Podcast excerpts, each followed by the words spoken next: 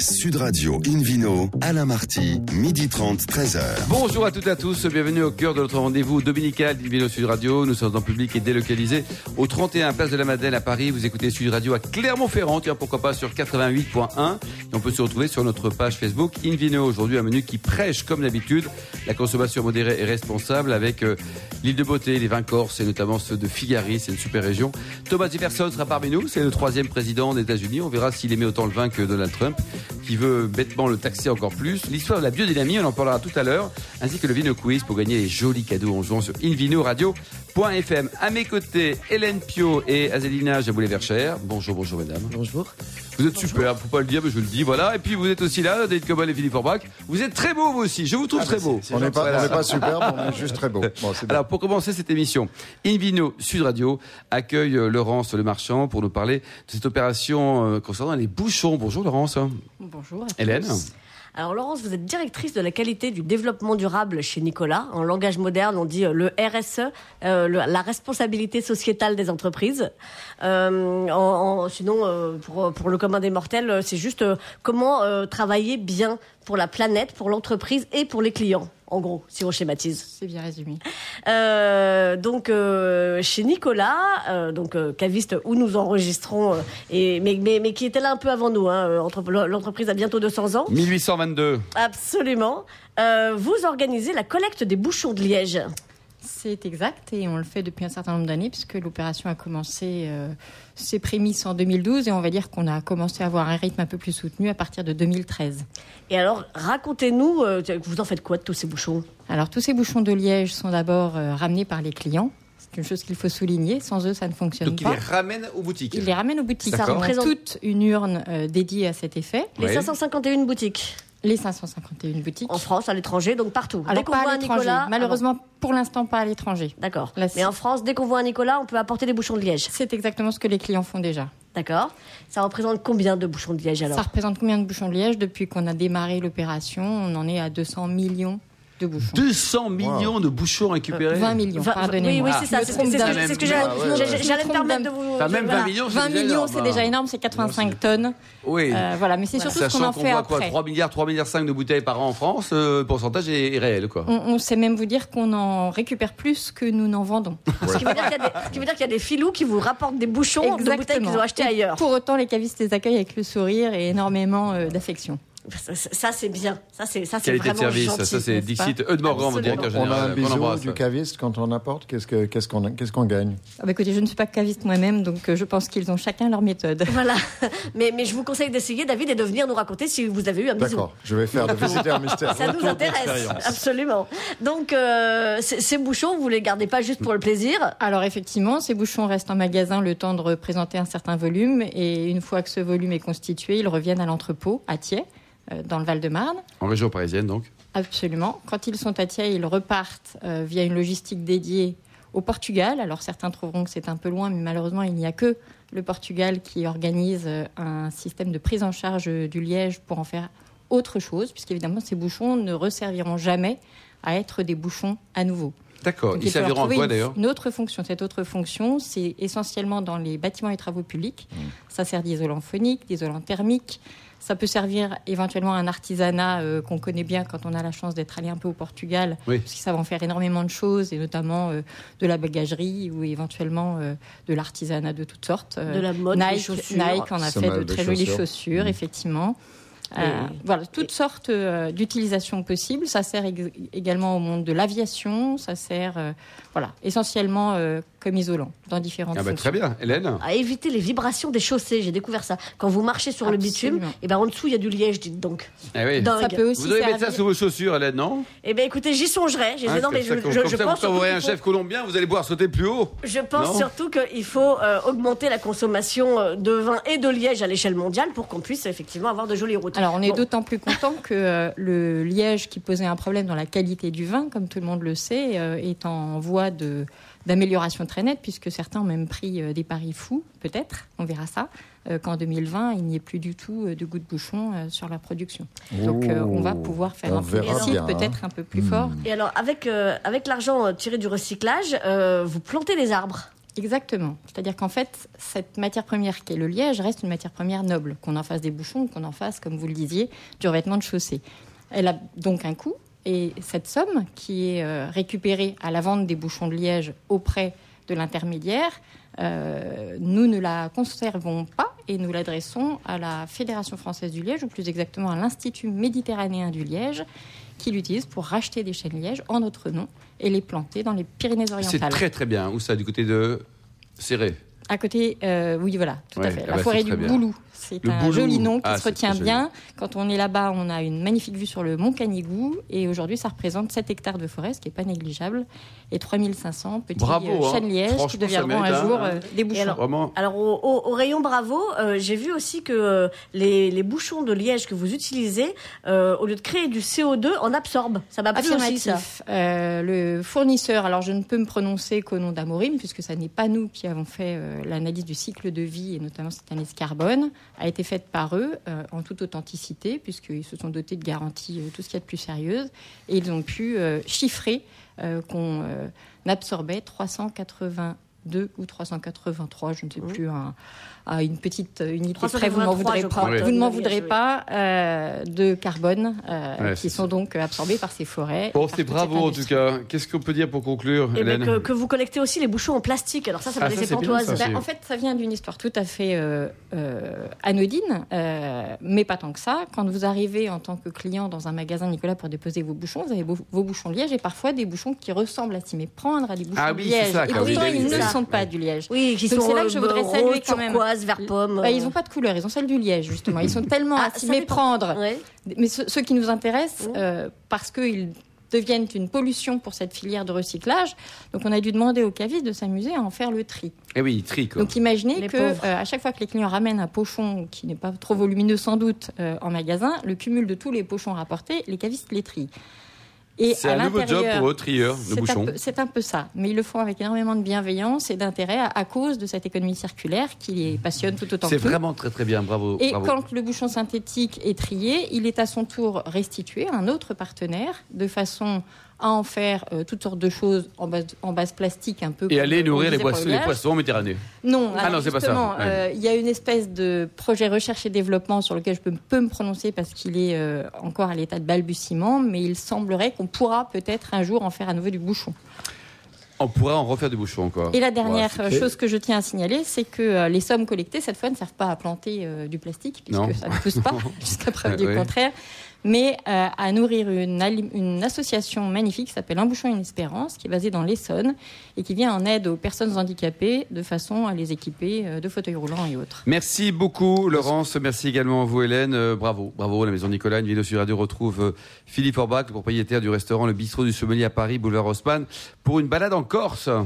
Et oui, du côté de Figari, donc dans le, plutôt dans le sud de la Corse, loin de Bonifacio, une région célèbre à la fois pour euh, ses, ses- ses falaises, euh, pour son vent aussi. Il fait un vent terrible dans ce, dans ce coin-là. Vaut pas la tramontane, non L'aéroport de, j'ai pas la peut-être, qui souffle aussi là-bas. Souffle partout la tramontane. Mais tramontane.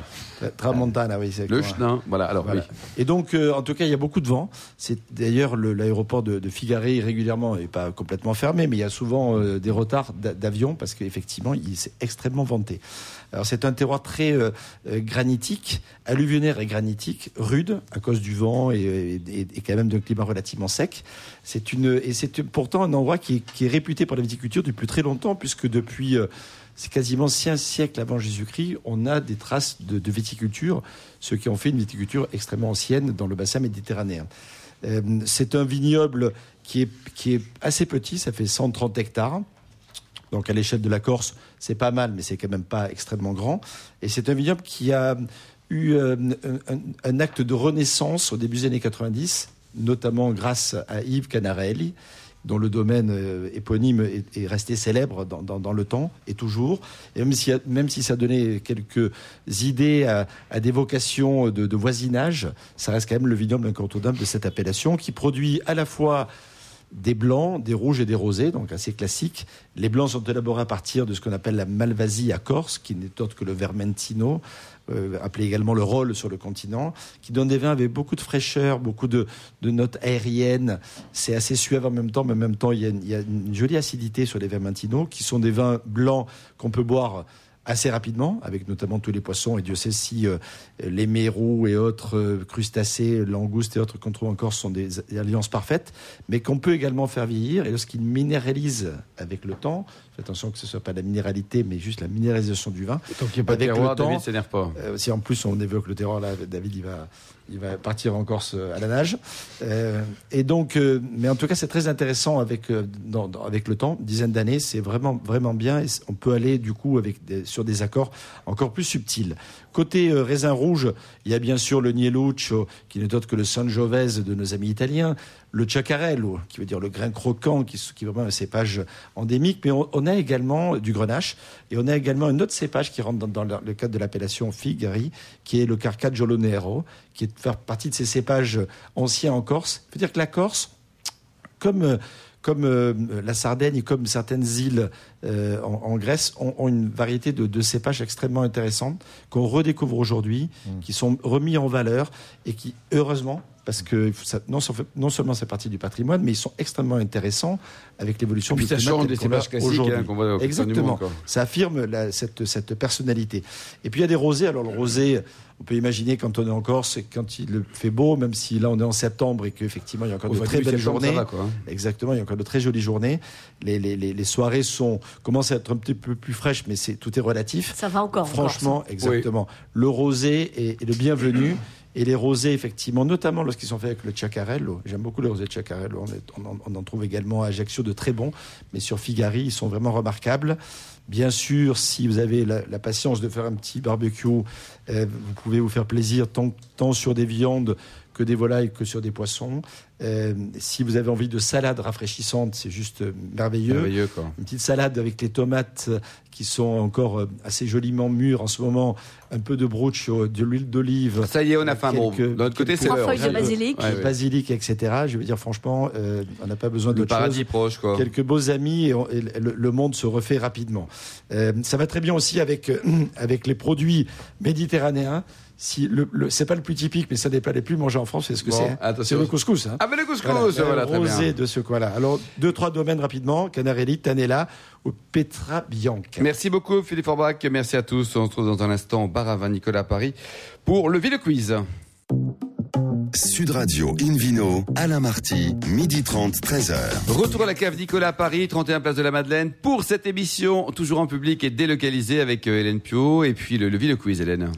Oui, je vous en rappelle le principe. Chaque semaine, nous vous posons une question sur le vin et le vainqueur gagne un très beau cadeau, un abonnement d'un an à la Revue du Vin de France. Voici la question de ce week-end. À quelle célèbre émission de cuisine notre invité d'hier, Roi d'Arbelaise, a-t-il participé en 2012 Réponse A, Bon appétit bien sûr. Réponse B, Top Chef. Ou réponse C, Le cuisinier a un corps de braise. Pour répondre et gagner un abonnement d'un an à la Revue du Vin de France, rendez-vous toute la semaine sur le site invinoradio.fm, rubrique Vino Quiz, et le gagnant sera tiré au sort parmi les bonnes Oh, merci, réponses. Hélène. Une vidéo Sud Radio retrouve maintenant David Cobol, le cofondateur de l'Académie des vins et des spiritueux pour euh, nous parler, alors non pas du président Trump, ça vous l'aimez pas, voilà. Ça, euh, non, pas du tout. Euh, le monsieur qui veut taxer le vin français, mais en revanche, vous avez une affection toute particulière pour le troisième président des Oui, États-Unis. C'est exact. Thomas Jefferson. Je- C'est un homme que j'aurais bien voulu rencontrer. Il y a quelques personnages comme ça. Aliénor d'Aquitaine, Thomas Jefferson. on peut les Napoléon, Celui-là, du- alors là, pas du tout. Alors Thomas Jefferson, il a vécu entre 1743 et 1826. Il fut le troisième président des États-Unis. C'était un des membres fondateurs de la euh, de, la création de ce nouveau pays, les États-Unis, de l'indépendance des États-Unis euh, du joug de l'Angleterre. Et pendant euh, quelque temps, deux ans et demi, il fut un des trois ambassadeurs envoyés à Paris par George Washington, premier président, juste avant la Révolution. Ce qui m'intéresse, beaucoup de choses m'intéressaient dans, dans cet homme-là, parce qu'il s'intéressait à tout. Il s'intéressait à la politique, bien sûr. C'était un politicien extrêmement bienveillant et influent. C'était un homme qui s'intéressait à l'économie, à la mécanique et à l'agriculture. Et dans son domaine, dans la Virginie, à Monticello, il a planté énormément d'arbres. Il a essayé de planter de la vigne et sans le savoir, il a découvert l'effet ou le méfait de phylloxéra parce qu'il a ramené des pieds de vigne de France qu'il a essayé de planter à deux reprises et chaque fois les plantes crevaient.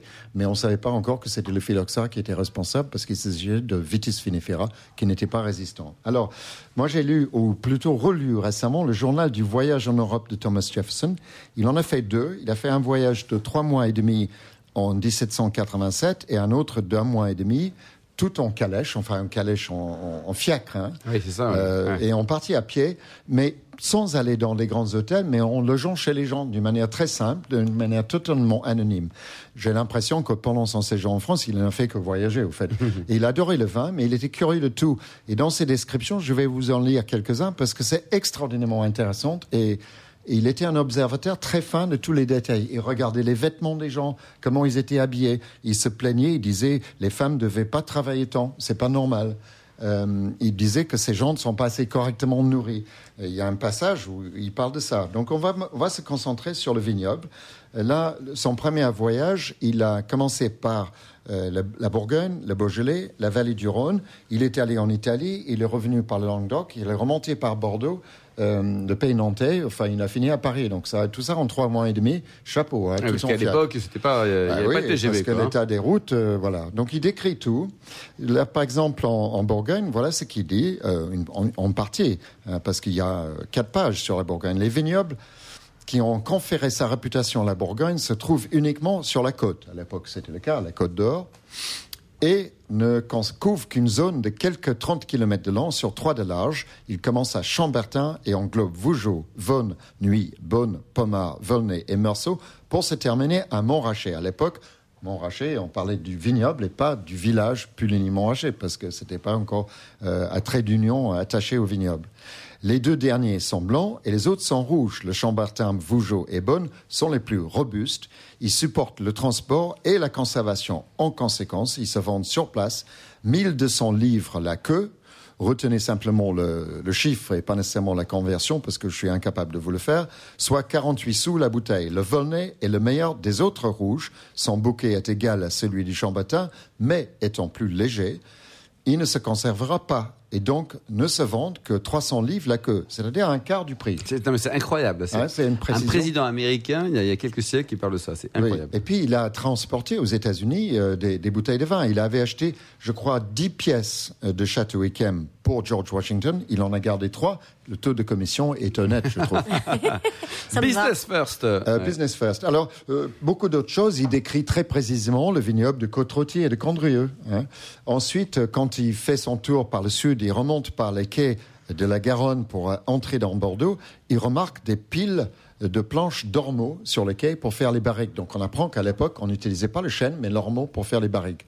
Euh, il y a énormément d'observations. Dans son second voyage, il est parti par Amsterdam, il est redescendu en Allemagne, il est revenu par la Champagne.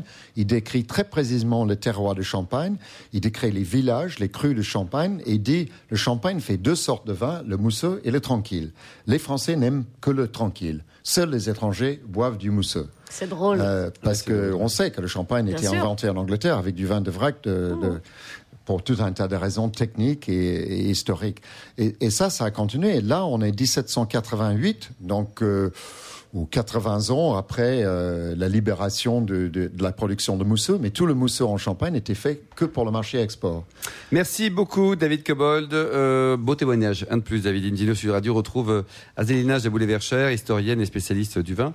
On parle de biodynamie aujourd'hui. Hein. Alors vous restez calme David, hein. vous étiez très bien jusqu'à maintenant. On parle de biodynamie avec Azélina.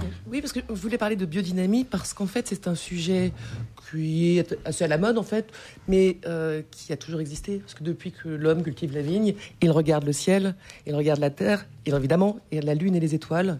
Et euh, en fait, il euh, se tient toujours à l'écoute des lois de la nature.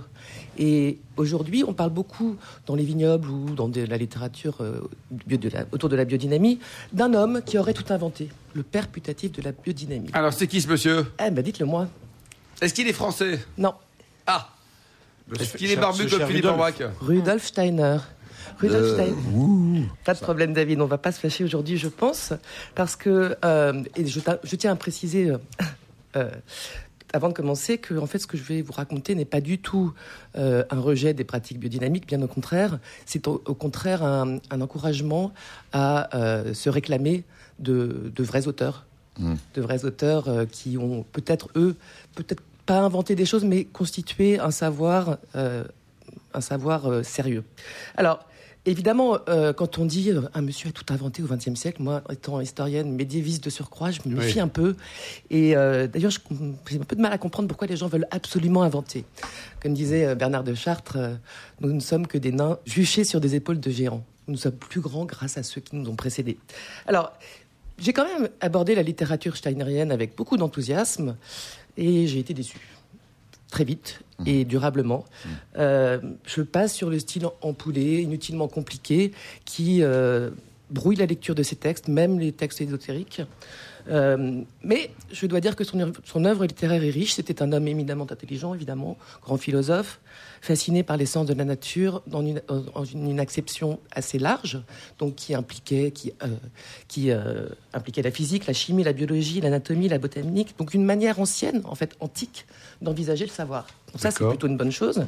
Et au crépuscule d'une vie intellectuelle très riche, et, euh, en 1924, l'année d'ailleurs où il a fondé la Société anthroposophique universelle, euh, il répondit à la requête d'un groupe d'agriculteurs inquiets des méfaits d'une agrochimie décente. Donc ça, c'était aussi une bonne chose.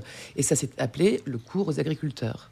Donc en une dizaine de jours, il a expliqué pas, mal de fondements, et dont le, premier qui est celui de partir de la ferme, considéré comme un organisme, une entité close, dont le modèle réduit serait l'être humain. L'être humain euh, doté d'un corps à quatre dimensions, physique, éthérique, astral. Bon, là, euh, les sources sont assez claires. Aristote, traité de l'âme, la physique, la métaphysique, le météorologique. Ptolémée aussi, avec le tétrabiblos.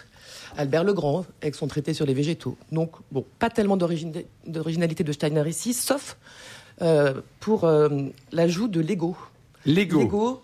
Mais alors, en 1924, c'est dommage parce que Dr Freud avait un petit peu parlé de l'ego. Oui, c'est ça, quoi. ouais. Donc, euh, c'est dans la combinaison, en fait, dans la compilation que Steiner est bon, mais pas dans l'invention.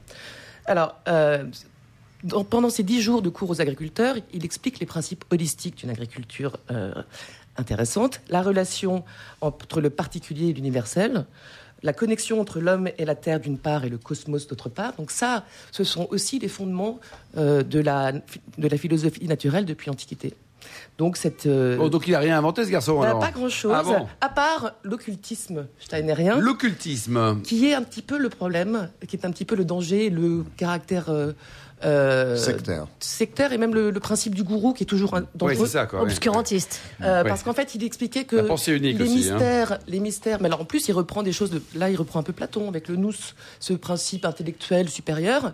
Sauf que lui il dit, mais euh, en fait, vous avez besoin de moi parce que vous avez besoin d'une intelligence supérieure pour vous initier à ces vrais mystères. Et, se, il se prenait comme très séparé. Euh, Il disait, par exemple, il y a quand même dans ses écrits des choses incroyables. Il disait qu'une femme blanche qui lit un roman nègre risque de produire un bébé mulâtre. Il faut le faire quand même. Ouais, Ça, il était complètement dingue. On est quand même bien bien à droite, là, non? Ah, ah, légèrement, oui. Mais en tout cas, moi, ce que j'invite à faire, c'est de s'intéresser plus à Aristote, à Ptolémée. Et si vous voulez vraiment un Steiner, lisez Georges. Oh Très bien. Très joli. Bravo, c'est très Ah, bien. Bon, Bon on, ré- conseil. on réagit un petit peu là. C'est d'abord c'est un très joli papier, bravo. Ouais, papier. Ensuite, euh, bon, vous l'aimez pas vous, hein? Non, parce qu'effectivement, comme Azaline a dit très justement, il a récupéré plein de choses. Il a ce, fait ce magma soupe. Mais euh, vous savez ouais, pourquoi? Parce qu'en fait, Et- il a expliqué que euh, la, la science antique était perdue. Oui. Mais on l'a Ah, retrouvé. Mais oui, c'est- Grâce à lui. Mais il y a une bah, chose quand même très intéressante. Dans le milieu vin, qui se réclame beaucoup de lui, il faut quand même Oui. dire qu'il était anti-alcool. Dans, à la, à- la Fondation Steiner Biodynamique en Suisse, il n'y a pas une goutte d'alcool. C'est interdit. Il est Ah, anti-alcool. Alors que justement, Jefferson, lui, Voilà. quand même, Ah, une de ses grandes bien ambitions, c'était de, sauver l'Amérique de, de, de Et- l'ivresse et- et chronique par, l'agriculture la- par le vin. La biodynamie, vous en pensez quoi L'agriculture, il ne l'a jamais la, biodynamie, très bien. Steiner, non, quoi. Enfin, Ouais, on a- c'est je ça, crois qu'on est tous d'accord autour de la Ouais, table. hein. ouais, ouais. Mais c'est surtout, ce qui est intéressant, c'est ce savoir qui s'est constitué progressivement et qui est donc très très riche. Donc les gens, les adeptes de la biodynamie, vraiment, moi je les encourage à lire des textes qui sont... Aristote est beaucoup plus facile à lire que Steiner. Oui, c'est ça, quoi. Donc, il va, se- il va prendre des c'est choses. totalement c'est- illisible, en Ouais. général. Mais c'est exprès justement parce que comme euh, c'est occulte. Ouais, c'est On ça. est bien que On pas seuls des gens très très intelligents peuvent comprendre. Ouais, c'est comme certains sommeliers, parfois ils parlent de choses, on comprend rien, mais heureusement qu'il y a Philippe Orbach qui est parfait.